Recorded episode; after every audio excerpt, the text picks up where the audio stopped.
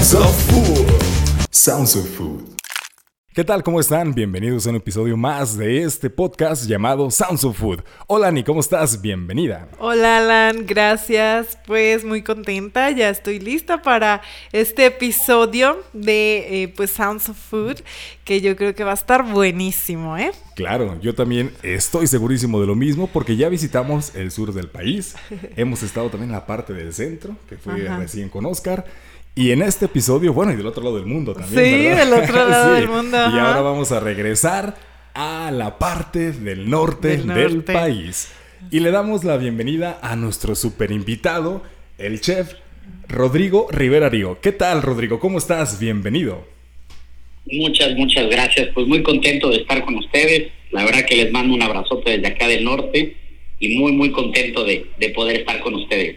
Genial, Rodrigo. Pues el abrazo bien recibido y va de regreso. Y por ahí se me tragó, se me trabó la lengua otra vez. Mira, Rodrigo Rivera Río, que aquí está con nosotros. Ani, vamos a empezar con esta entrevista que va a estar buenísima. Sí, vamos a empezar. Y bueno, la primera pregunta es, queremos que nos cuentes de manera breve eh, quién es Rodrigo Rivera Río, de dónde es originario y qué restaurantes o proyectos tiene. Sí, mira, pues ahora sí que soy...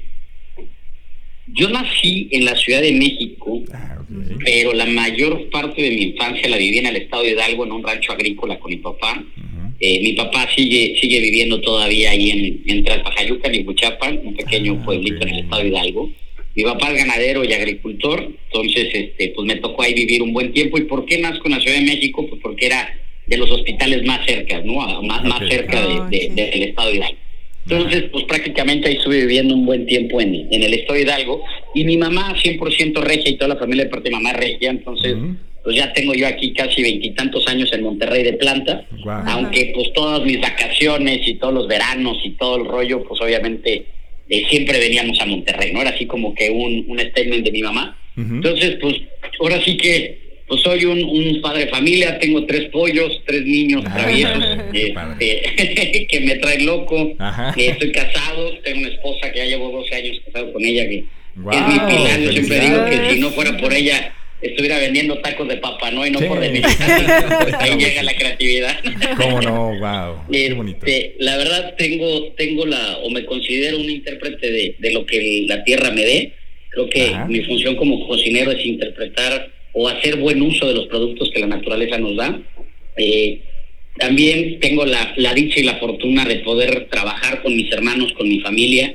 Eh, mis otros dos hermanos están totalmente involucrados en los restaurantes y me encanta eso que pueda pues convivir con ellos todos los éxitos y todos los momentos complicados también de los restaurantes. Actualmente tenemos cuatro proyectos, eh, dos de ellos están aquí en Monterrey, el primero y con el que iniciamos no es el primero que he tenido, pero sí ha sido el primero que ha pegado, que fue es Coli, este, ya tenemos siete años con Coli, tenemos cuatro años con Cometa, que está aquí en Monterrey también, tenemos alrededor de un año y medio con Rosmani, que es un restaurante que tenemos en McAllen, en South Texas, y también tenemos otro restaurante que está dentro de Casa de la Playa, en el grupo Xcaret, que ah, llevamos prácticamente desde diciembre, está nuevecito y desempacado y, y, muy padre este proyecto, caray. Y el pretexto perfecto para irte de vacaciones, ¿no? la verdad que sí. Oye, te lo juro que es lo primero que creíamos nosotros. Sí, ¿verdad? Y bueno, no es mentira, en estos poco tiempo, bueno, ya llevamos un año en el proyecto, que lleva abierto desde diciembre pero yo creo que he ido como unas 20 veces y bueno, yo creo que me he podido meter al mar como cuatro nada más. así que ha sido mucha chamba, pero pues siento que así siempre son los negocios, siempre son los restaurantes, ya después nos tocará disfrutar. Y aparte también te voy a ser honesto, aunque veas el mar y todo está hermoso, pero está más hermosa la cocina. sí, ¿verdad? Me llama más quedarme en la cocina. Wow, qué padre, Rodrigo. y también qué bonito es eso de, de, convivir con la familia, ¿no? Porque creo que es lo más importante. Si nosotros eh, nos fijamos, eh, es, es un pilar importantísimo, yo creo que en la vida de todos eh, ¿Por qué lo más cercano, no? Yo creo que uno tiene que empezar a abarcar eh, como si fuera un círculo, desde lo más cercano hacia el exterior, hacia el, hacia el exterior y así ir profundizando, pero lo primero que siempre vamos a tener ahí va a ser la familia, ¿no? Totalmente de acuerdo. Mira, yo, yo siempre he dicho que el trabajo es tan feo que hasta te pagan por hacerlo, ¿no? Entonces, ¿por qué trabajamos todos? pues yo creo que es por un bienestar común que empieza con la familia, después empieza con tu entorno y tus amigos y, tus familiares segundos, y después con la comunidad, ¿no? Pero si tú no estás bien en casa, si no estás bien contigo mismo, es muy complejo que puedas hacer tu trabajo y mucho menos tu pasión. Yo siempre he dicho que las pasiones es el reflejo de tu bienestar. Entonces, para yo poder continuar con mi pasión, pues primero tengo que estar bien en casa, es mi motor, es mi pilar y y yo, como digo, mis pollos y mi china, que es mi esposa, pues son, son mi número uno. pues un saludo, para, un saludo para la familia de Rodrigo, un saludo para esa bonita Muchas gracias. se escucha bien. Oye, Rodrigo, por ahí eh, ya también tuvimos la fortuna de, entrevistarte eh, por la parte de versión web ahí, que está la entrevista, la pueden checar en, en, alani.mx, donde también está muy interesante, porque hay, hay cosas muy buenas. y este por ahí nos comentaste algo que ahorita lo vamos a, resumir. bueno, tienes dos restaurantes, Coli y Cometa. ¿Por qué estos nombres? Eh, ¿Tienen algún significado especial? Y en esa entrevista tú nos comentaste que Cometa es el amor de tus amores. ¿Por qué es así? Mira, sí, la verdad que Cometa le pusimos ese nombre eh, porque lo que queremos lograr en Cometa es un viaje por México. Eh, creo que algo, algo que para mí ha sido bellísimo y hermoso ha sido el poder viajar. A mí, eh, una gente muy allegada a mí, Jesús Galindo, que lo quiero con, toda mi alma, eh, siempre nos decía una cosa, ¿no? Para hacer culto hay dos formas, ¿no? Una es viajando y otra es leyendo. Ah. y la verdad me gusta más viajar. Ah, pues Entonces, este, queríamos nosotros en Cometa hacer este viaje, hablando un poquito que teniendo Coli, Coli es cocina norestense contemporánea, en el cual nada más nos marcamos en el noreste, ¿no? Entonces, de repente pues el haber vivido en el Estado de algo y pues también de repente viajando y probando, pues hay ciertos platillos y recetas que me gustan mucho, que me llaman mucho, pero que no los puedo meter en coli porque no entran de esa categoría, ¿no? o en mm, ese, en ese formato más bien mucho. Entonces, cuando, cuando decimos abrir el segundo restaurante, pues decimos, ¿sabes qué? Pues ahora sí, y así lo dije yo, ¿no?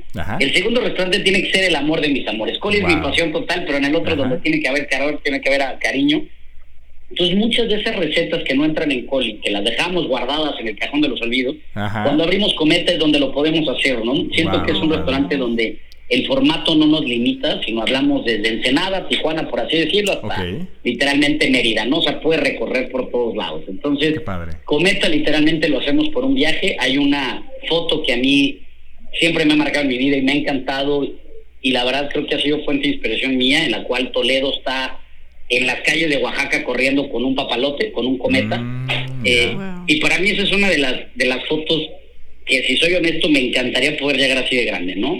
O sea, estar en tu mm. ciudad, estar en tu lugar, siguiendo siendo niño y, y creo que eso es Cometa, ¿no? Cometa es, es, es, Toledo recorriendo México. Wow, qué, ah, padre, qué, bonito. Y qué profundo a la vez, ¿no? Porque es, es, es, muy profundo porque es cierto, ¿no? Eh, eh, cuando, cuando, una persona disfruta, yo creo que en esa imagen lo ves, ¿no? Es, es una parte muy natural, disfrutar y cuando más disfrutas, las cosas salen de una manera tan, tan natural. sí, como espontáneo. sí. Así es, y mucho de la, de la intención de Cometa es pues que sea cero pretencioso, ¿no? Sabemos que Coli pues tenemos que llevar un cierto nivel y hay un, mucho tipo de exigencia en todos los formatos, pero creo que Cometa es esta otra parte, ¿no? Es como que nuestra parte más libre, eh, es nuestra parte donde los platos no tienen que ser pretenciosos, sino jugamos mucho con el ingrediente por el ingrediente, dos, tres elementitos, es donde nos podemos ah, de repente hasta locar un poquito con el tema de salsas sin, ah, sin hacerlo complicado como es Coli, ¿no? Coli creo que hay un discurso atrás de cada plato muy importante y una historia, y en Cometa creo que también hay veces que nos gusta que es el disfrutar por disfrutar, ¿no? Que es también el momento que nos hace libre, que nos hace pues ahora sí que nos hace gustosos de los platos, ¿no? Claro, cómo no. Oh, muy bien. Y bueno, eh, ahorita que nos comentas todo lo que también hay detrás, eh, pues de los platillos, ¿nos podrías decir, si nosotros fuéramos a tus restaurantes, qué es ese platillo que sí o sí os tenemos que probar? Mira, yo creo que en Coli en Coli, pues al ser un formato de, de puro menú gustación, ahora sí que tendrían que comer los nueve tiempos, pero creo que, de esos nueve tiempos, los platillos que a mí más me gustan o más, más pues, me llenan el corazón y, y son esos platos que los modificamos en crecimiento, pero no los eliminamos de menú, ¿no? Ah, y el primero es el meteorito que se convierte en atropellado. Eh, prácticamente el atropellado es una receta sumamente clásica que nosotros tenemos siete mandamientos en Coli y uno de ellos habla que todos los platillos deben de llevar una historia que represente nuestra forma artística, ¿no? Ah, Entonces, wow. ¿qué es lo que queremos nosotros para poder hablar de la, de la historia? Pues tenemos que fusionar la historia con la gastronomía. Entonces, por eso que le llamamos el meteorito que se convierte en atropellado, ¿no? Y es este Ujú. meteorito que cae, el meteorito Chuchulum, que cae y pues prácticamente Claro. divide todo el rollo, ¿no? Entonces, de ahí empieza. Otro de los platos que también para mí me encantan es el jacú de sandía. Yo siempre he dicho que aquí en el norte es complejo el tema de las ensaladas, porque pues así es nuestra tierra. Entonces, ¿por qué no lograr una ensalada a través de los productos que nos da esta tierra en el desierto? Entonces, es una ensalada a base de jocoque, frijol, sandía, miel, eh, nopal. Obviamente, mucha gente nos dice, estás loco con esas combinaciones, pero Wow. creo que en los siete años que llevamos funcionan muy padre. Eh, y otro de los platos en Coli es el mole, ¿no? A mí el mole neolonés me enloquece y por el fundamento que nosotros decimos, ¿no? No hay nada moderno que no parta de lo tradicional, lo entendemos, pero cuando de repente la tradición nos, nos, nos topa, ¿por qué nosotros no podemos ser precursores de una nueva tradición, ¿no? Entonces, Claro. nosotros siempre hemos dicho que una de las formas que más se conocen a México es a través de los moles y los tacos, ¿no? Y para mí el mole tiene, tiene un fundamento bellísimo, histórico, precioso. Entonces decimos, si tenemos los ingredientes y conocemos la técnica, ¿por qué no podemos hacer un mole de Nuevo León, no? Entonces, Claro. de ahí sale esta idea de hacer un mole neolonés que no existe, sino pues nosotros lo, lo, lo inventamos y la verdad le pedimos a, a referentes cocineros aquí en norte que también se avienten a hacer algo similar. Ah, qué padre. Este, Wow. Y pues la verdad me encanta, ¿no? Y dentro de Cometa creo que un plato que se ha quedado muy marcado es el lechón. Creo que el lechón, Mm. dijo, les vendemos alrededor de 18 lechones a la semana en Cometa. Este, a lo mejor es poco para otros restaurantes, pero para nosotros nos hace muchísimo. Este, pero la verdad es un lechón que nosotros tenemos la oportunidad de estar en colaboración en una forma de sociedad con una granja que se llama Jamé, que está en Marín. Mm. Y la verdad está muy padre, es una raza Petrain, pues prácticamente vemos desde que se empieza a comprar el tema del semen, desde que vemos el tema de, pues todo el proceso que conlleva, ¿no? Con las puertitas y todo el rollo, el tema de que no estén en corrales cerrados, sino que tienen que estar en unos espacios mucho más abiertos, darle una buena calidad y al final de cuentas todo ese tema de, de alimentación, de estilo de vida del animal, al final de cuentas trae un, un gran producto, ¿no? Entonces, Mm. la verdad nos encanta ese producto por el trasfondo que tiene y creo que en un tema de sabor también lo, lo, lo ha lo ha apreciado mucho el, el cliente, ¿no? Lo hacemos en un en cerveza con manteca, entonces como si lo Mm. confitáramos y ya después de- terminamos con la piel crocante y queda queda muy bueno y pues a los clientes les encanta y a mí también, ¿no? Wow. Sí, sí, a mí también, wow. Que es lo mejor de todo. es, así es, así es. Oye, Rodrigo, entonces eh, me quedo ahí, ahí, ahí pensando con, con, eh, con dos platillos, específicamente en, bueno, en la parte de la ensalada. ¿Con- ¿Qué sabores tenemos? Por ejemplo, tú, tú al tenerlo en boca, eh, ¿hacia dónde te va llevando? Mira, la intención un poquito de Jacú de Sandía para nosotros es, nosotros en Coli es un menú de nueve tiempos, entonces cada temporada vamos haciendo el análisis de qué platos quitar y qué platos poner, Ujú. pero tenemos muy por entendido y le llamamos nosotros así a la gráfica del sabor, ¿no? Esto entra en nuestro proceso creativo. Entonces nosotros decimos, el tiempo uno tiene que ser muy alto en potencia de sabor, esto es equivalente a grasas y efectos mellar, y luego lo que vamos haciendo es que va bajando, y esto lo hacemos por la intención de que nosotros creemos que todas las entradas que encontramos en Nuevo León son sumamente potentes, ¿no? Eh, frijoles con veneno, el atropellado, eh, chicharrón salsa verde, o sea, todas estas cosas siempre son potentísimas, ¿no? Ujú. No, no, en el norte no empezamos como que con el cevichito, el ensaladito, no, empezamos con lo más fuerte. ¿no? Entonces, nosotros vamos tratando de bajar un poquito esa gráfica mediación del menú y en lo que es el quinto tiempo que entraría el, perdón, el cuarto tiempo que entraría esta ensalada, lo que nosotros buscamos es mucha acuosidad en boca, ¿no? Creo que una de las partes ricas de una ensalada es que cuando tú los tienes en la boca, pues tienes mucha humedad, mucha humedad, también tiene que ser crocante, entonces decimos, Mm, ¿cómo claro. logramos este efecto de una lechuga sin tenerla, ¿no? Entonces ahí es donde incluimos esta sandía, este, que la verdad nos encanta, que es de mina. Entonces lo que nosotros hacemos es que esta sandía le concentra todo el tema de la humedad, aunque el plato parezca que no tiene humedad. Y luego encontramos esta parte de frijol, que nosotros hacemos un hummus de frijol con ajonjolí, un poquito de limón para que esté acidito. Luego tenemos el jocoque, pero luego tenemos esta parte de miel fresca. Este, y luego encontramos un poquito de amargor de lo que es el jacube, que es como una cactácea.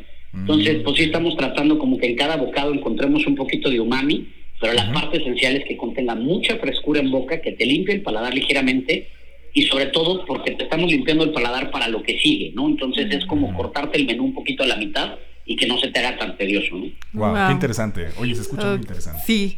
Oye, Rodrigo, y por ejemplo, acerca del mole que nos comentabas, eh, ¿cómo lo puedes describir? ¿Es como picosito, es dulce? ¿Qué, qué, qué sabor o como qué, este... ¿Qué- o, o qué lo hace del norte? ¿Qué, qué- qué lo Ajá, hace de ¿qué es lo que hace diferente? Así es. Mira, en primera instancia nosotros veíamos, bueno, cuáles son los elementos que, que, hacen ser el norte, cuáles son esos sabores típicos, ¿no? Yo creo que aquí encontramos pues tres notas muy importantes, o si no es que más, pero primero tiene que ser el norte de la especie, ¿no? nos encantan mucho los productos especiados aquí en el norte, refiriéndome explícitamente en la parte de comino, en la parte de orégano, creo que son son este productos que nosotros utilizamos que, que se destacan muy rápido en un producto, ¿no? Entonces agregamos eso Creo que el tema del humo y, la ceniza para nosotros es muy importante. Entonces le agregamos cenizas de tortilla de harina quemada, lo cual nos va a dar este amargor ah, también. Y otra también que es súper importante es la parte grasa, ¿no? Nos gusta mucho esta parte de notas muy altas en grasa, que para mí me encanta que te envuelven el paladar muy rico. Entonces, estos son más o menos las notas, ¿no? Y el tipo de chiles que utilizamos acá en el norte, en su mayoría, no todos, pero normalmente son chiles, chiles secos, ¿no? Entonces nosotros usamos tanto guajillo, pasilla, que pues son los que más predominan en esta zona, y le agregamos hasta un poco de chile piquín, pero es un chile piquín que secamos. Entonces, mm. esas son como que estas notitas de sabor que tenemos. Y también para darle esta parte de grasa, nosotros le agregamos todas las oleaginosas que encontramos en el norte. La verdad, mm. me encanta la nuez que tenemos en Linares y en Rayones, que son gran producto que tenemos aquí, que es de la variedad luchita este, y rayada. Eh, también agregamos cacahuate, también agregamos piñón. Este, este piñón lo traemos de Coahuila. Una parte lo traemos de Rayones, pero otra también la traemos de San Antonio de la Salazana. Entonces, es vaciado porque es un, es un mole un poquito picoso, muy especiado, pero con alto, alto nivel de, de estas oleaginosas, ¿no? Yo lo podría describir que es como que entró una mezcla de un encacahuatado más Ajá. Pero te a preguntar si no está como entre almendrado, encacahuatado, como ahí, por ahí, con esas consistencias. Exactamente, exactamente. Sí, literalmente, ¿no? y la clave para nosotros es, pues, literalmente como su nombre lo dice, ¿no? Mole es moli, es moler, moler, moler, moler, moler, moler, y nos tardamos mucho tiempo en moler, moler, moler. y esa es la única forma que le da la textura y obviamente la, la, el amalgamiento de los sabores, ¿no? Para mí un mole, cuando de repente lo pruebas y, como que al principio me subo picoso, pero después dulce, pero después como que eso no es lo que me gusta, ¿no? A mí lo que me encanta un mole es que lo pruebas y, por eso es la receta barroca más importante, porque de muchas cosas tiene un solo sabor. Entonces, es a donde nosotros tratamos de llegar con el mole, ¿no? De muchos elementos a través de moliendo, moliendo, moliendo, se amalgaman los sabores y tiene un solo sabor, ¿no? Sí, cómo no, chulada, mira, ya se nos antojó. Sí, qué rico. Oye, Rodrigo, y, hablando de, esta parte, eh, ¿cuáles son, eh, bueno, de que, tú creo que representas muy orgullosamente a, esa parte del norte, ¿no? Porque vemos que estás ahí eh, con, con, tus hermanos, con tus restaurantes, tratando de, pues, de poner como en alto y rescatando estos ingredientes. Entonces, caray, ¿cuáles son los platillos más tradicionales o complejos que encontramos en la cocina norestense. ¿Cuáles puedes tú decir, wow, yo en estos viajes he encontrado esto? ¿O, o, qué, o cuáles son? Mira, creo que, creo que la verdad, cada vez que salimos a un municipio y tratamos de hacerlo lo más, lo más seguido, de hecho tenemos como que una meta, los tres hermanos de cada 15 días salimos a un municipio eh, la verdad nos encantan las motos, entonces nos vivimos viajando en la moto por el ah, estado. Eh, lamentablemente no conozco los 52 municipios, pero pues yo creo que ya llevamos como unos 40 fácil. Ahí la llevamos, pero sí. sí. la verdad me ha sorprendido mucho. Creo que hay muchos platillos que, que, me han llenado mucho. Uno de ellos es el pollo estilo Río Ramos. Eh, es un ah. pollo que se da en, en Allende, Nuevo León. Es vaciadísimo porque es un pollo en salsa que lo pretenderíamos ser algo muy sencillo pero la receta conlleva, aparte de comino, orégano, todos los elementos, y chiles y tomate, pero le agregan el hígado del pollo sancochado, ¿no? Que es ah, prácticamente hervidito, ¿no? Entonces nosotros como que tratando de desmenuzar un poquito la receta, empezamos a ver que en la parte de Allende había muchos asentamientos de colonias francesas. Y si nosotros mm. empezamos a desmenuzar esta receta, pues literalmente nos daba que era una receta 100% francesa, que la intención es que se hacía con, con, el hígado del pato, ¿no? Para no encontrar este ingrediente, se acaba haciendo con el hígado del pollo y obviamente con el pollo, ¿no? Eh, otro de los elementos también, por ejemplo, en Bustamante que me encantan, es toda esta complexión del tema de la panadería rústica y la panadería, la panadería de panes planos, le llamamos nosotros. Y esto pues porque tenemos demasiada herencia sefardita, ¿no? Entonces ahí es donde encontramos pues, estos estilos de panes, estilos semitas, y como la utilización del piloncillo, que el piloncillo es sumamente importante aquí en el norte y sobre todo en Nuevo León. Este, el tema de la caña, azúcar, todo eso. Y luego también yo creo que otro de los platos que a mí, a mí me encanta, que literalmente se le llama un, adobo de mezquite con cabuches. Eh, este adobo como tal, que yo lo siento más como un mole, por así decirlo, pero se hace con la pepita del mezquite. ¿Qué significa esto? Esto es un producto sumamente dulce, ¿no? Eh, cae de la vaina, es la vaina del mezquite, tú la puedes hasta mascar así natural y es totalmente dulce, endulzante. Entonces, esta la mezclan con chiles secos y después de eso guisan en ellos los cabuches, que el cabuche es el botón de la biznaga. Y la verdad mm. queda espectacular, ¿no? O sea, es más un producto. y bueno, así hay muchísimos, Wow, sí, cómo no. O sea, e-, ese adobo imagino que incluso hasta para, no sé, un borreguito se puede utilizar, ¿no? Totalmente, totalmente. Nosotros acá usamos más el cabrito porque el borrego se nos, ahoga con el calor. Mucha gente siempre me dice, oye, pero borrego, y yo más que, que, mi papá vive en el estado Hidalgo, y, soy promotor del borrego, me encanta el borrego, la verdad, la barbacoa de borrego estilo hidalguense, es la mejor. Este, la verdad me enloquece, pero mucha gente aquí en el norte nos dice, oye, ¿por qué borrego no hay, no? Y es vaciado porque el origen del cabrito proviene prácticamente de todos estos judíos desterrados o estos convertidos ya sefarditas, pero al traer sus borregos de lana, pues obviamente se morían por los calores. Entonces es por mm. eso que ellos, en vez de utilizar el cordero, empiezan a utilizar lo que es el cabrito, ¿no? Y ya se queda como un arraigo que aparte son animal que, pues, las condiciones climatológicas de aquí del norte se dan perfectos para que los cabritos puedan estar sin problema alguno. ¿no? Wow, fíjate, pues ahí está la respuesta para aquellos que de repente no encuentran una buena barbacoa por allá. ya saben por qué, ah, sí. Ok, muy bien. Bueno, Rodrigo, y retomando un poquito lo que nos comentabas al inicio, eh, acerca de, bueno, tu niñez, que, que, creciste entre el ganado y el campo.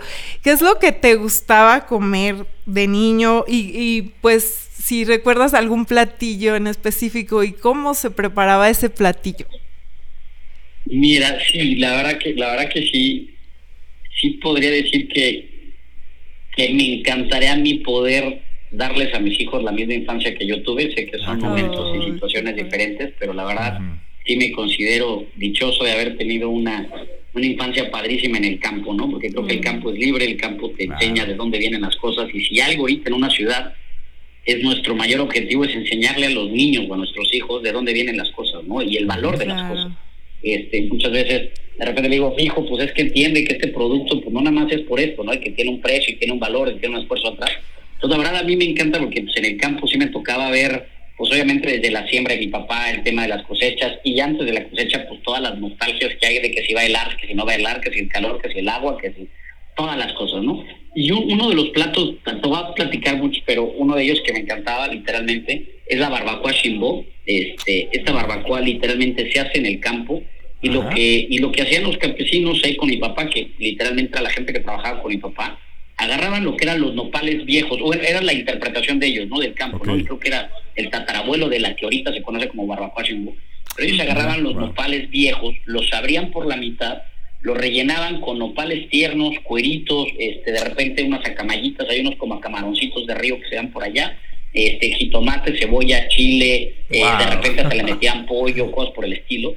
le metían un adobo, que era base de una salsa de chiles secos, y los volvían a amarrar y los aventaban a la leña, o sea, se hacía una leña y los aventaban. Y eso normalmente lo hacíamos, o lo, los hacíamos los, los, trabajadores, los colaboradores de mi papá, cuando se hacía una cosecha, ¿no? Por ejemplo, la cosecha de calabaza, y ellos hacían eso, ¿no? Entonces, mientras iba cosechando, se iban tatemando estas pencas, y de repente era de que, ah, ya está, ya están los nopales, ya está la chimbo, ¿no? Entonces llegamos, las abríamos, y entrale, cada quien agarraba una pencota y con tortillas era una joya espectacular, La verdad, para nosotros era una, una, una delicia, ¿no? ¿Sabes de los platos que también me encanta y recuerdo mucho, con mucho cariño, era, eh, pues obviamente allá el borrego pues se da muchísimo, entonces mi papá agarraba el borrego, lo molíamos y hacíamos unas albóndigas, pero rellenas de escamoles en salsa verde, ¿no? O sea, se hacía la albóndiga de cordero, o sea, de carne de borrego, rellena de escamoles al epazote y se bañaban en salsa verde, ¿no? Es un plato que a mí me, me recuerda a la familia y ahorita en Casa de la Playa, en el restaurante que tenemos ahí en Isqueret, dentro de Century, que es uno de los restaurantes, tenemos ese platillo, pues ahora sí que en honor al rancho, ¿no? Así le digo yo. Qué padre, qué, padre. Bonito. Sí, todo es un entorno familiar y fíjate que me imagino es, esa parte eh, del campo, Rodrigo, tal vez abajo de un mezquite o un árbol grande, ¿no? Que está la leña, te, después de, la jornada vas con los trabajadores, ¿no? Las historias, la risa eh, y ese convivir yo creo que pues se ve en la persona que tú eres ahorita y por eso lo dices, ¿no? Que, que tus hijos eh, te gustaría que, tuvieran esa infancia porque fue una infancia pues muy sana, ¿no? Y, eso es, es, muy bonito y se ve reflejado en lo que estás haciendo ahorita. Muchas gracias. Sí, la verdad que sí, sí me, siento dicho. Yo me acuerdo de mis primos que unos vivían en la Ciudad de México, otros en Querétaro.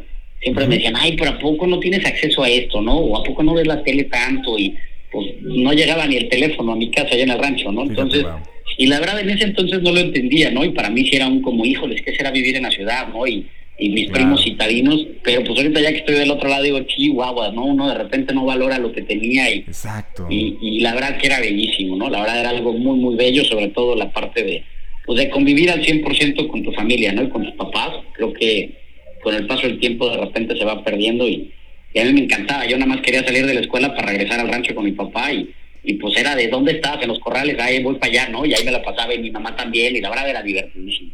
Ay, wow, qué bonito. padre. Sí, Sí. wow, qué interesante, fíjate, Rodrigo. es que so- son partes que, que tal vez uno, pues, no ve en los chefs, ¿no? O sea, todo, todo esto que tú nos comentas, eh, eh, caray, uno solamente ve la parte de afuera, pero hay un trasfondo que dices, qué, qué padre, ¿no, Ani? Sí, claro. Qué interesante, Qué la súper verdad. interesante, sí. Rodrigo. Bueno, vamos, vamos a pasar este, a otra pregunta porque me quedé pensando, imaginando todo, todo eso que nos platicabas. Eh, y, y caray, bueno, algo también que, me- que me quedé yo mucho con la, con la entrevista que, que, nos, que, que hiciste a favor de, de contestarnos fue unas palabras que las voy a citar. Dices, experimenté todo lo que no se tenía que hacer en un restaurante. ¿Recuerdas de qué? ¿De qué estamos hablando? Claro, claro. Yo creo que ha sido mi, mi escuela más grande y no de mérito eh, eh, el ICUM, que fue mi- es mi alma mater. Eh, porque la verdad creo que es importantísimo la parte del estudio académico, pero sí, sí creo que a veces por obra del destino, o, o creo que me funcionó, pero eh, eh, me costó dinero, esfuerzo, trabajo. Eh, muy, muy pronto logré tener un restaurante, ¿no? Yo a mis 24 años, por un tema de una consultoría que yo doy, eh, de un restaurante italiano, que voy a saber de cocina italiana? Nada. Pero pues necesitaba la lana, estaba Ajá. recién casado. Yo me casé, perdón, a los 27 años, tenía como cuatro meses de haberme casado. Ándale, uy. Este, y la verdad fue un tema así Ajá. como de, oye, pues danos una consultoría, tal, pues dije, cocina italiana, no pasa nada, unas papas, pizzas, pa, pa, pa, pa, pa. Y bueno, pasando el tiempo me acabo quedando como chef, me acabo siendo socio de ellos, este, y luego una disolución de sociedad, entonces me acabé quedando yo con el restaurante, ¿no? Entonces, pues la verdad fue un restaurante que en un principio funcionaba muy bien, porque obviamente tenía el apoyo de mis socios en la parte administrativa, este, y un poquito en el tema de marketing y todo ese rollo, pero pues por azar del destino me acabé quedando yo casi solo con él, junto con otro socio, porque el socio que se quedó conmigo no se metía para nada. Y entonces, pues empecé a hacerle caso a todo el mundo, ¿no? Esa es la realidad, ¿no? De repente llegaba un amigo y me decía, oye, es que deberías de bajar el precio de la cerveza, ¿no? Por un ejemplo, ya ahí voy yo de voy a bajar el precio de la cerveza, ¿no? Oye, es que a las pizzas deberías de ponerle no sé qué, pues ahí voy y le pongo, ¿no? Y otro amigo me decía, o conocido, oye, es que a mí me gusta la música rock, deberías de poner música rock. Bueno, el chiste es que le hice caso a todo Un revoltijo, una capirotada. Empecé a hacer un relajo y ahí fue donde dije, ¿sabes qué? La estoy regando por todos lados, ¿no? Ajá. Lamentablemente, o más bien dicho, afortunadamente cerré el restaurante. Yo siempre he dicho que, que necesita muchísima valentía para abrir uno, Wow. pero yo creo que necesitas 10 veces más valentía para cerrar, para cerrar un negocio, ¿no? Porque ¿Cómo es no? esa parte de, a veces de ego y a veces de, de incertidumbre y de miedo, ¿no? De decir, híjoles, por todo lo que he trabajado lo voy a tener que cerrar, soy un fracasado. Sí, pero creo que también es parte de una experiencia, ¿no? Para mí siempre fue muy importante y ya hasta hoy a lo mejor podría decirlo, pero no existe el éxito si no hay un fracaso de por medio, ¿no? Y creo que es algo sencillo de cómo vas tú a saber que algo es rico si no has probado algo feo. Entonces, creo que el Cortil, así se llamaba este restaurante, pues sí me, me, me ayudó mucho a entender, pues que punto número uno, no es un gremio fácil, punto Ajá. número dos, no nada más se trata de la cocina, se trata de muchos más elementos, y otra, creo que tienes que ser muy preciso en tus cosas, en qué es lo que quieres, que tu concepto esté muy centrado, y es trabajar sobre esa línea, a lo mejor se va a tardar mucho tiempo, pero no, si ya tienes un proyecto armado, pues no te hablas tanto, ¿no? Entonces, Claro. este, y la otra es, pues no todo lo que brilla es oro, y si queremos abrir muchos restaurantes, no todos van a funcionar y también hay que tener el corazón para poder decir, ¿sabes qué? Es un negocio y pues si no jala, no jala y hay que seguirle para adelante, ¿no? Wow. Wow. Fíjate, pero sí, qué, qué buenos consejos Sí, eh, son para todos sabias aquellos- palabras, Sí, la claro que sí, verdad que porque sí. hay muchos cocineros que nos están escuchando y yo creo que puede ser eh, esta información de mucho valor, ¿no? Claro que sí. Sí, hombre, la verdad que, y te voy a decir una cosa, yo tenía ya, ya llevábamos tres años con el proyecto y, literalmente estaba yo en cocina con dos personas más, mi esposa en caja y servicio con otras dos personas más, éramos ya seis en el restaurante. Me dice mi esposa, Rodrigo, hay que hacer algo, ¿no? O sea, ya tenemos que hacer algo. Entonces, pues la verdad me acerqué a un chef este, muy reconocido aquí en Monterrey, que lo quiero mucho. La verdad me acerco con él y digo, oye, Toño, ¿sabes qué? Tengo este problema, ¿no? A lo mejor no me conoces, pero pues, te quiero platicar de mi restaurante, tal, tal, tal. Y me dice, Rodrigo, ciérralo, así, rapidísimo, me dice, ciérralo. Wow. Y le digo, chef, pero ¿cómo quieres que lo cierre? Pues yo lo que quiero es que me ayudes para ver cómo lo hago. Y si quieres ser exitoso, ciérralo. Ajá. Y le dije, ¿sabes qué? Pues no te la creo. Y literalmente me dijo, ¿me regalas un medio día de tu tiempo mañana? Le dije, no, pues claro, pues si, si, si no tuviera tiempo, no estuviera platicando aquí Claro. contigo, ¿va? porque no hay gente. Entonces voy con él, me cita como a las doce y media fuera de un restaurante. Este, vamos allá a este restaurancito, precisamente de cocina italiana, y hay una cafetería enfrente, nos sentamos, y me empieza a platicar, ¿no? De su familia, me saca plática también un poquito. Me dice, Rodrigo, ¿cuánto tiempo llevas sin percibir dinero, ¿no? Del negocio. Le digo, no, pues ya llevo más de ocho meses. Me dice, bueno, ¿y de qué más vives? Digo, pues estoy dando clases en una escuela, pero pues la verdad no me alcanza. Me dice, mira, ya va a llegar ahorita el dueño, quiero que le eches un ojo, ¿no? Entonces volteamos y sale, no, no sé ni cómo llegó, salió de adentro del restaurante un señor de alrededor de unos 65 años, y sale, se pone a barrer, se pone a trapear, se pone a acomodar las mesas, este, va montando los manteles, todo el rollo, después se pone como que el mandil, entra al restaurante, hace dos, tres cositas, luego llega un cocinero, empiezan a armar el restaurante, Eh, me acuerdo todavía que era un viernes, y pues hace cuenta que para las 4 de la tarde había atendido a dos mesas, ¿no? Y sabe Rodrigo, él es el dueño, él es el que está atendiendo, tiene 65 años. Y el negocio lleva 20 años abierto. ¿Tú quieres ser así? O sea, ¿quieres estar así? Wow. Tu negocio está tronado desde hace 15. ¿Tú te quieres ver así? Wow. Dijo, porque si no lo cierras, vas a vivir de ahí. ¿De él de qué vive? Pues de las poquitas propinas, de qué comen, pues de lo que hay ahí. Dijo Rodrigo, cuando un negocio no funciona, no funciona. Y lo único que te está haciendo es que te está quitando tiempo, te está quitando vida. Pues mi recomendación es cerrarlo. Entonces, literalmente regresé al cortil y me dice, pero ¿qué te dijo? ¿Qué vamos a hacer? Digo, no, vamos a cerrar". no, ¿cómo crees? Dije, ya. Y te lo juro Wow. Que al día siguiente estaba con el estrés del tamaño del mundo, pero sí te podré decir que a la semana Ajá. mi mentalidad ya no estaba en el restaurante, sino estaba cómo voy a crecer, qué voy a hacer, cuál es el siguiente proyecto, si es trabajar en una empresa, hagámoslo, pero ya no quiero estar estresado, ¿no? Entonces, este, creo que para mí fue un gran aprendizaje y, y, y como decía mi abuelo, el amor con el corazón y los negocios con la cabeza, ¿no? Exacto. Wow. Wow. Fíjate, pero, pero sí, qué, qué, qué valor uno tiene Sí, que, como dices tú, ¿no? Simplemente dejar el ego de lado y, y tomarlo no como un fracaso, sino como un aprendizaje y decir, ok, eh, por aquí no va. Y hay veces que, que uno no tiene que ser necio, ¿verdad? Sino entender que a veces ese río no lleva la corriente que tú necesitas para el barco que traes, ¿no? Entonces, pues buscar otro. Totalmente, totalmente. Y mira, si todos le pegáramos al primer negocio, pues caray, sería bien fácil, ¿no? Creo, Claro. que, creo que la excelencia, mucha gente de repente nos ha dicho en Coli que, híjole, es que qué suerte tuvieron ustedes, ¿no? De, de abrir un restaurante y que les pegara.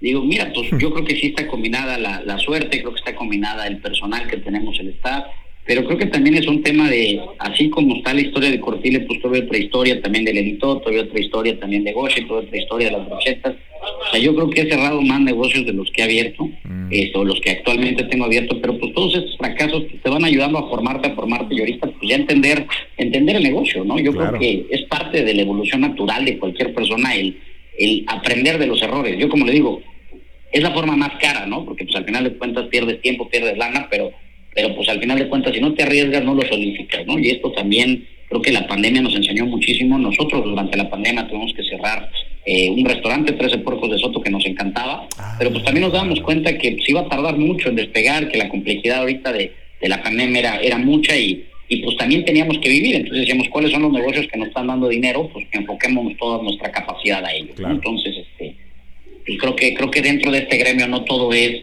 risas y no todo es bonito, sino creo que hay momentos de tomar decisiones serias y, y la única forma que te puede garantizar una buena decisión, pues es el aprendizaje que traes detrás, ¿no? ¿Cómo no? Wow. Claro que sí. Y al final es que todo eso, eh, como tú decías, bueno, te, te va formando, ¿verdad? Va formando, este, pues toda tu experiencia y todo lo que, lo que puedes dar.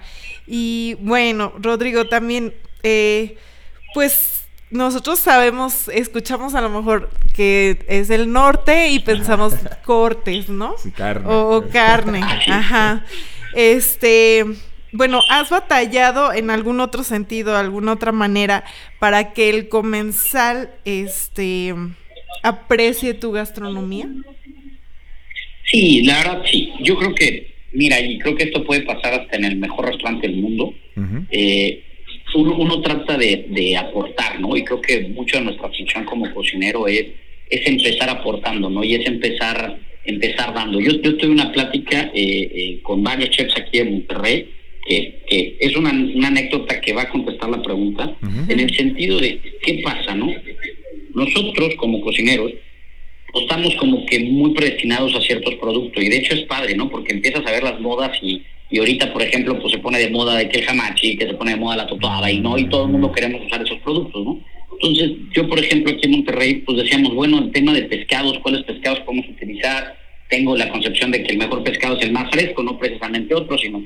Entonces encontramos una granja de, literalmente, que es de trucha, de trucha arcoíris aquí en Nuevo León, este, que está en Zaragoza, que verdad está padricísimo porque es un río de agua natural, entonces es un ah, productazo.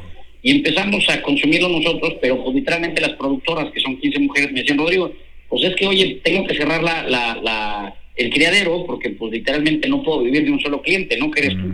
Entonces nos dimos a la tarea de ir con muchos restaurantes a decir, oye, tenemos este producto, ¿por qué no lo metes a tu menú? ¿Por qué no lo metes a tu menú? ¿no? Qué padre. Y llegó un momento que varios chefs nos decían a nosotros, es que, ¿sabes qué? Yo no puedo quitarles el salmón y meterle esto. Digo, pero el mm. salmón que estás comprando chileno viene de tan lejos, todo congelado, pues no le estás dando la calidad que debería de ser. Obviamente hay muchos restaurantes aquí que usan ahora aquí y que les llega fresquísimo, me encanta, pero pues obviamente pues estamos tratando de meterlo en restaurantes de cierto nivel, ¿no? Entonces me dice, pues es que Rodrigo, no, si yo les quito el salmón va a valer gorro, es que aquí a la gente le encanta el salmón. Le digo, qué vaciado que les guste el salmón siendo en el norte, cuando es un pescado que ni siquiera aquí se da. Dije, ¿tú hace cuánto tiempo llevas en este restaurante? No, yo lo abrí desde hace 20 años. Y hace 20 años, ¿cuál fue el pescado que tú ofreciste? Ah, pues el salmón. Mm. Entonces tú lo introdujiste. ¿Sí me explico? ¿Y qué pasó? Que todos los mismos chefs al mismo tiempo empezamos a meter un producto y lo convertimos en moda. Entonces, ¿qué ha pasado con la carne? También creo que es un producto que está muy arraigado, pero eso no significa que nosotros no podamos empezar a introducir nuevos productos que son locales con un buen discurso. Creo que el tema de la carne asada aquí en el norte nunca se va a quitar, esa es la realidad. Siempre va a estar, yo lo tengo en mi menú y tengo un platillo de nueve tiempos, tengo un solo, un solo corte de carne, este, y lo tenemos y nos gusta y se vende y a la gente lo aprecia mucho pero eso no significa que no pueda apreciar el resto de los productos, ¿no? Y creo que el noreste tiene muchos más productos aparte de la carne, que de hecho, si soy honesto, ahorita Nuevo León es gran productor de ganado. ¿Qué significa esto? Tiene mucho pie de cría de ganado, pero los tiene que estar vendiendo en Estados Unidos para que la engorda se hagan allá, porque aquí es muy cara la engorda, ¿no? Entonces, mucho del ganado que tenemos en el norte se vende en Estados Unidos, se engorda en Estados Unidos y luego lo compramos de regreso como carne, ¿no? Entonces, ¿Qué pasa? Es, complejo, ¿no? Eh, eh, yo sé que hay clientes que sí esperan, oye, pues si voy al norte quiero comer carne, ya hay grandes lugares de carne y nosotros los promovemos y, y para mí la carne asada es un, un statement de cada fin de semana, pero sí hay gente que, que pues de repente se me dice, oye, es que siento mucho vegetal en tu menú, me gustaría que fuera más cárnico, entonces conforme a la temporada les vamos manejando, pero creo que nuestra responsabilidad como cocineros aquí en el norte es ofrecerle al cliente más elementos que no solo en el noreste es carne asada y cabrito, ¿no? Y ojo, yo los tengo en el menú, quiero promoverlos y me encantan, pero no nada más es eso en el norte, ¿no? Creo que tenemos una gran variedad de productos que les pueda apetecer también a los clientes y que se puedan llevar pues prácticamente un, un ecosistema dentro de un menú mucho más padre y más variado. ¿Tú crees que consideras que es regresarles identidad de, de, la parte que a veces eh, ya automáticamente desconocemos nuestros orígenes, ya vemos eh, con, todas estas tendencias y más con el Internet, ¿se queda ahí? ¿Tú crees que con todo esto es como decirles, mira, esto también es, tu tierra? Sí, de hecho, creo que creo que el objetivo principal de Coli, eh, cuando, cuando abrimos Coli era eso, ¿no? Nosotros, la verdad que siempre hemos platicado mis hermanos y yo, que cuando hablamos con, con, un paisano, un regio, y les decimos en una forma desmenuzada de qué se siente orgulloso de su estado, y lo primero que te dicen es de la industria, ¿no? De la economía, de los generadores de empleo, creo que somos un estado que paga muy bien y que genera muchos empleos, y también hasta del fútbol, de muchas cosas, pero cuando hablamos de la cocina, de la gastronomía, que para mí está entrelazada con la cultura, se omite. Y te una cosa, a mí esto era una intriga, ¿no? Yo decía, pero ¿por qué? Porque la gente como que no habla de la historia? Y también si nosotros nos poníamos a buscar libros de historia, era complejo, también si nos poníamos a hablar con la gente de, yo siempre la primera pregunta todos los años que he dado clases, lo primero que les digo es de dónde eres, no de tal lado, y tus papás de dónde son, de tal lado, y tus abuelos de dónde son, de tal lado.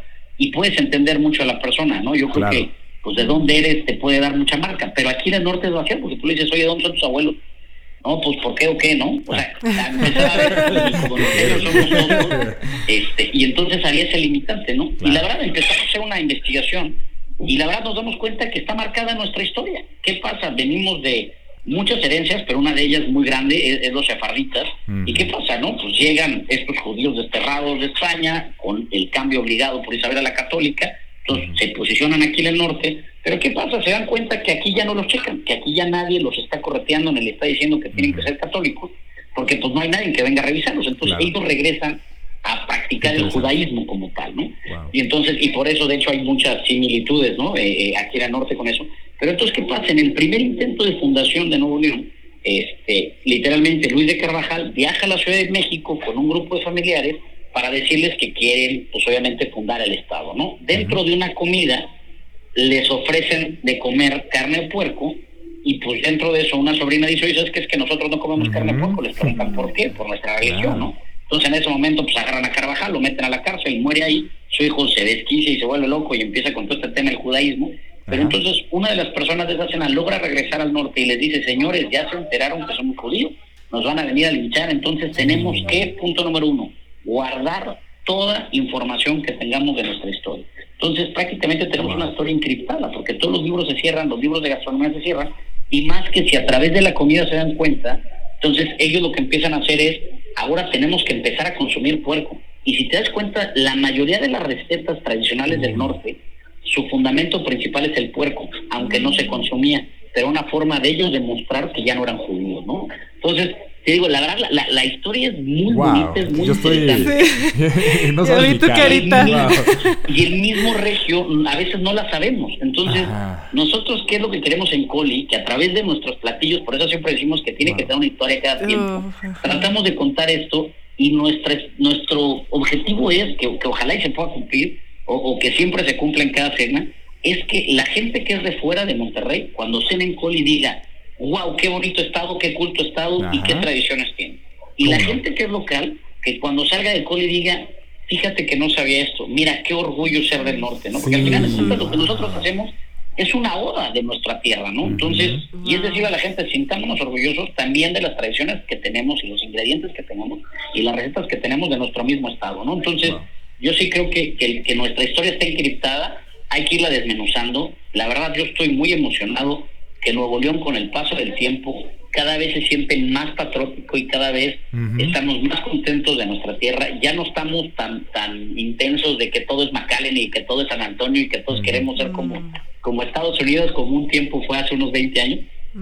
Y creo que ahorita como regios ya nos encanta esta identidad propia, ¿no? Entonces, sí creo que creo que ese es parte del objetivo de, de no nada más de Coli, sino creo que de toda la ciudad, ¿no? wow. Yo me quedo maravillado, Rodrigo. Es es increíble. Qué historia, ¿no? Yo creo que todo México tiene historias increíbles, pero esta que nos acabas de contar es, es también fabulosa. Eh, claro. Porque, Algo que desconocemos también. Sí, es, que estamos hablando de un origen, ¿no? Y los orígenes siempre van a ser muy interesantes. Wow. así es. Sí. No, pero historias de estas de Nuevo León, la verdad que hay muchísimas que me encantan y, que nos dan a entender mucho tema de las habilidades, ¿no? Y, lo hago rapidísimo, pero también hay muchas historias pues literalmente cuando llegaba Pancho Villa aquí a, Nuevo León, a Monterrey sobre todo, y pues traían un relajo y todo, entonces tomaban cervecería, ¿no? Y entonces empezaban allá a hacer un relajo y de que eh, hasta que nos den dinero porque había una bóveda. Y muy inteligente la gente de cervecería decía, déjales abierto todo déjalos que se hospeden ahí, deja, es más, deja que se hospeden en el Ancira y ábrele cervecería, ¿no? Y toda la gente decía, pero ¿cómo se están robando los, las cervezas? Déjalos, hombre, ¿cuánto tiempo les dura una fiesta? Tres días. Dicho y hecho, al tercer día estaban bien crudos y ya se iban, y otra vez empezaban con todo, ¿no? O sea, ah. ese tema de, de habilidad empresarial desde esa época, pues creo que tiene un gran fundamento, ¿no? Es, es, que ya, lo vemos, ¿no? ¿Por, ¿Por, qué es tan exitoso en los negocios? Pues ahí está, ¿no? Tienes la parte judaica y tienes esta parte de, pues, de inteligencia. ¡Wow! Qué, qué, interesante. Bueno. ¡Wow! Oye, y hablando de, de estas tendencias, eh, caray, ¿tú has notado como en el paladar regio ¿qué sabores predominan? Que digas, wow, yo he notado que el Purita Paladar Regio está muy inclinado hacia estos sabores. Eh, ¿lo, has notado o no? ¿O, no así? Mira, sí, en, el tema del perfil de sabor, creo que, o sea, si pudiera describir en al, comensal regio, eh, que ahorita lo voy a hacer de una forma más, más explícita, pero en la parte del paladar sí creo yo que mucho de su de su gusto es el tema de humo, el tema de ceniza y el tema de especie, ¿no? O sea, creo que esos son los elementos que, que buscamos mucho de este lado.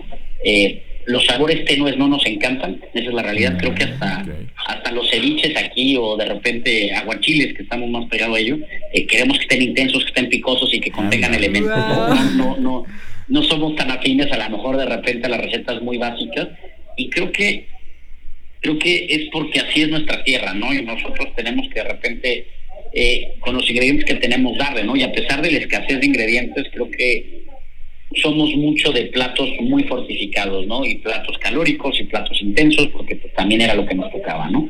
Pero si pudiéramos describir también un poquito el cliente regio, eh, eh, y la verdad me encanta, porque mucha gente de repente cree que el regio es muy codo y que no le gasta, y, y pues yo por lo que he platicado con muchos colegas, creo que los mejores cheques promedios de todo México están aquí en el norte, ¿no? Y creo que los restaurantes a veces más caros eh, de México a veces son provienen de, de un origen regio, ¿no? Este, yo, creo que el cliente regio no es nada codo, al revés, creo que es el mejor cliente, te paga lo que quieras, siempre y cuando le fundamentes todos los elementos. Y creo que eso es algo muy bonito, ¿no? Creo que el regio, aparte de una nota de sabores, la que comento, creo que también busca un tema de experiencia, le encanta un buen servicio.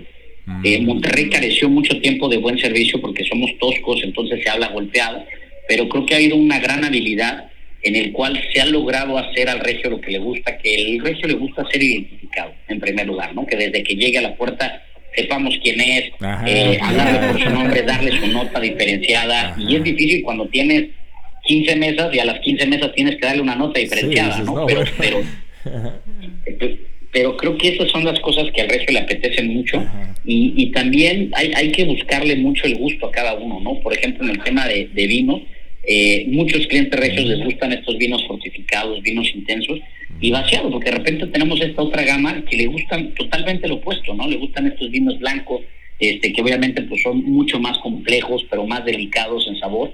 Entonces, este, sí es vaciado, o sea, sí es vaciado que, que el regio ha agarrado como que esta apertura y el regio, la verdad, es una gente que viaja mucho y que paga mucho y muchos de los clientes regios pues todo Navidad se la viven en Aspen o se van a viajar y se van a los Alpes suizos y, y pues obviamente regresan a Monterrey y pues ya están acostumbrados a algo y hay que darle, ¿no? sí, sí, sí, wow, ¿cómo no? Creo que esta, esta, esta evolución de, de una ciudad tan cosmopolita como es Monterrey ya, ya te va mucho lado, ¿no? Yo, yo insisto, creo que esas son las notas que le gustan a un cliente regio, pero también de repente hay restaurantes de cocina japonesa sumamente extraordinarios aquí en el norte que nos hablan de una simplicidad y, al mismo regio le encanta, ¿no? Y son exitosísimos.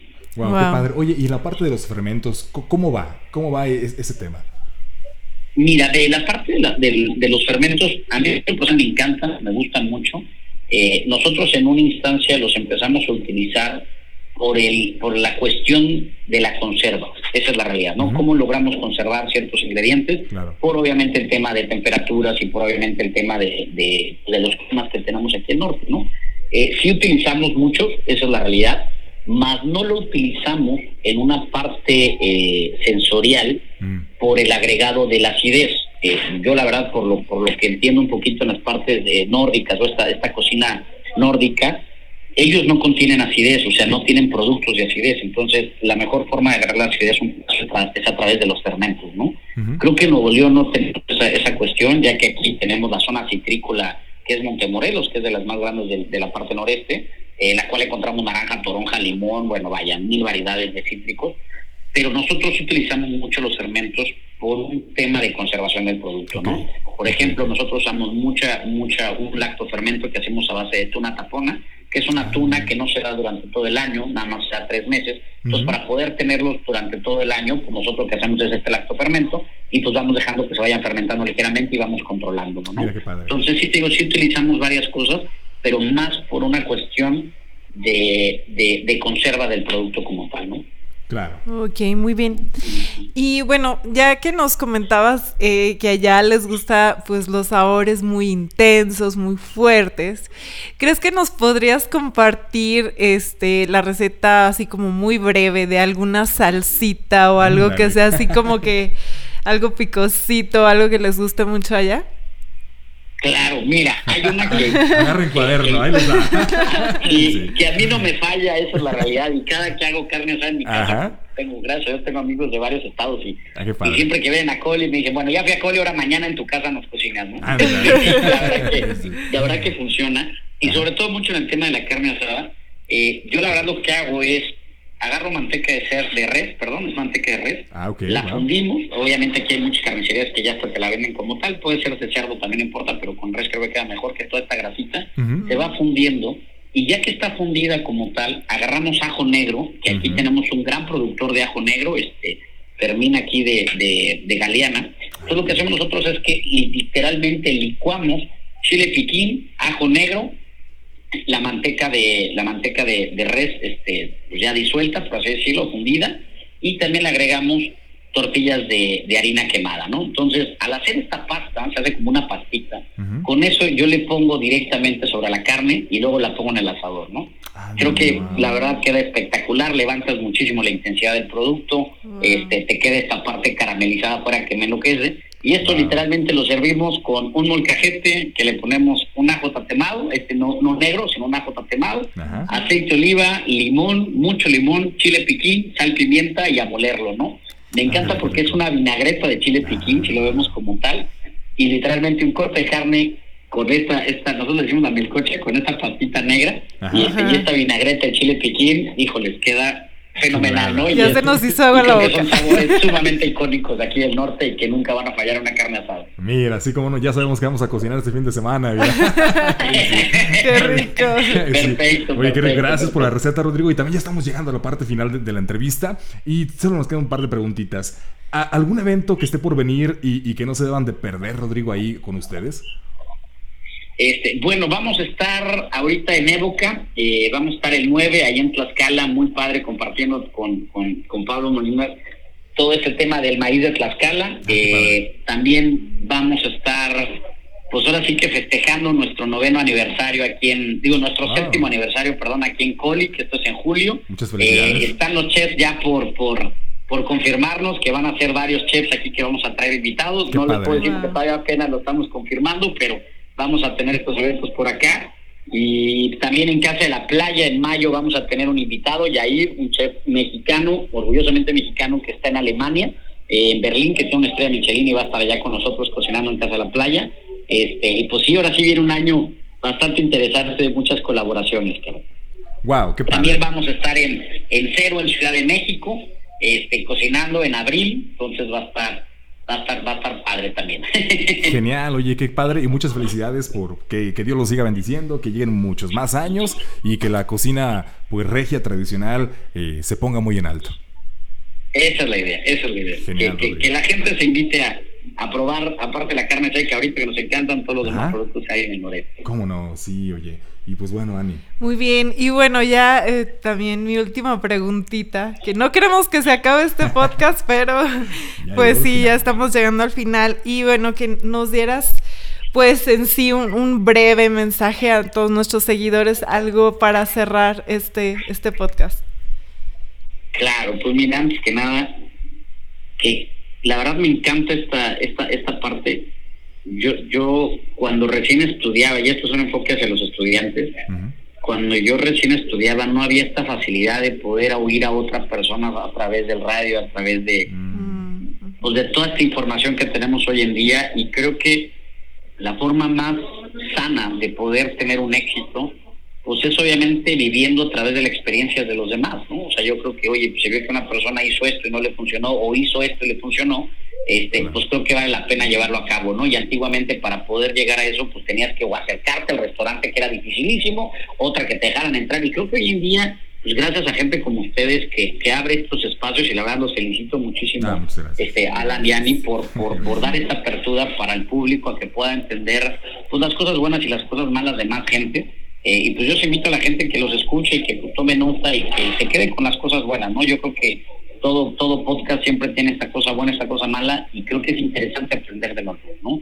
Eh, yo creo que también es importante que la gente sepa que no hay que desesperarse, que el éxito no llega tan rápido, pero la lucha constante de las cosas al final de cuentas te puede dar un éxito, ¿no? Y creo que cuando nos sentamos en nuestros laureles también, pues porque las cosas se pierden en fundamento, pero que tengan paciencia. Los chavos, yo me gusta mucho trabajar con jóvenes y la verdad que a veces quieren, quieren eh, muy rápido tener éxito y creo que las cosas hay que hacerlas despacio, porque si las haces despacio les va sacando más jugo a las cosas y al final del día hay que disfrutar el día a día. Si algo a mí la pandemia me enseñó es que hay que disfrutar cada vez más los días, cada vez los días son más cortitos, cada vez los años pasan más rápido y, y, nos vamos a arrepentir más de las cosas que no hicimos que las que hicimos malas. Y es que hay que, hay que disfrutar el día a día. Wow, Rodrigo, pues muchísimas gracias por tus palabras, las apreciamos bastante. Y bueno, Rodrigo, ojalá también por allá próximamente te estemos visitando para conocer Coli y toda tu propuesta.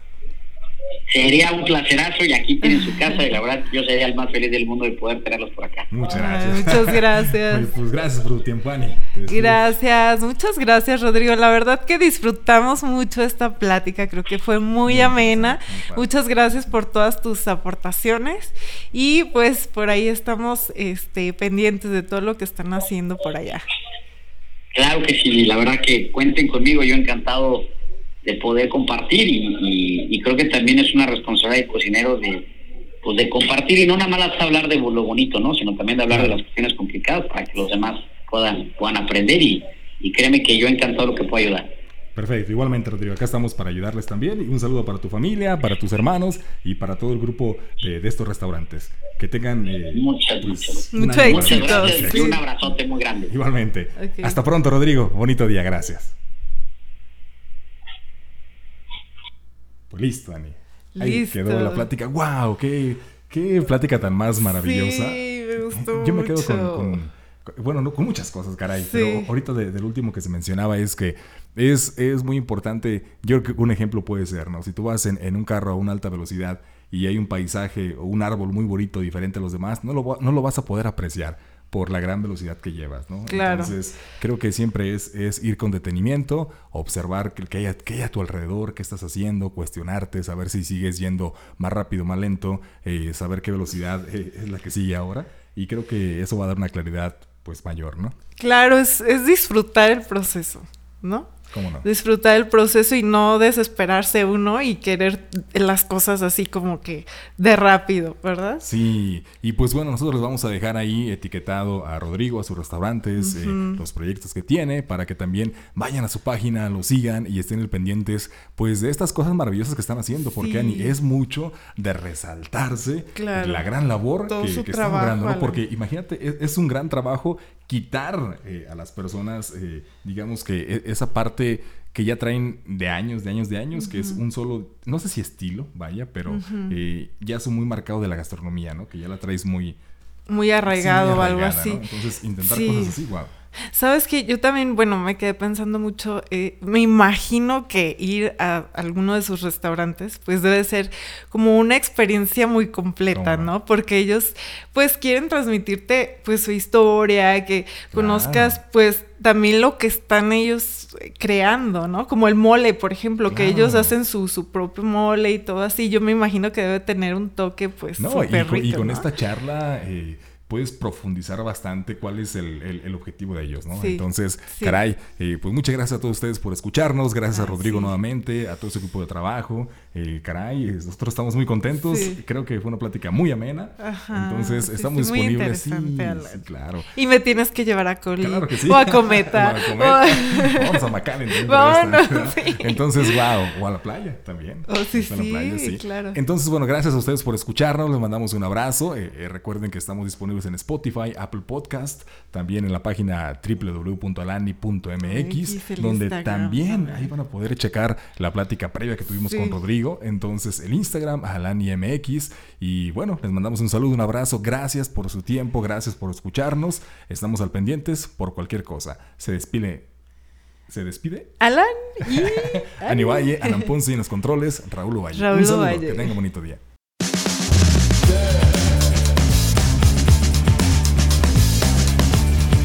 Sounds of Food. Sounds of Food.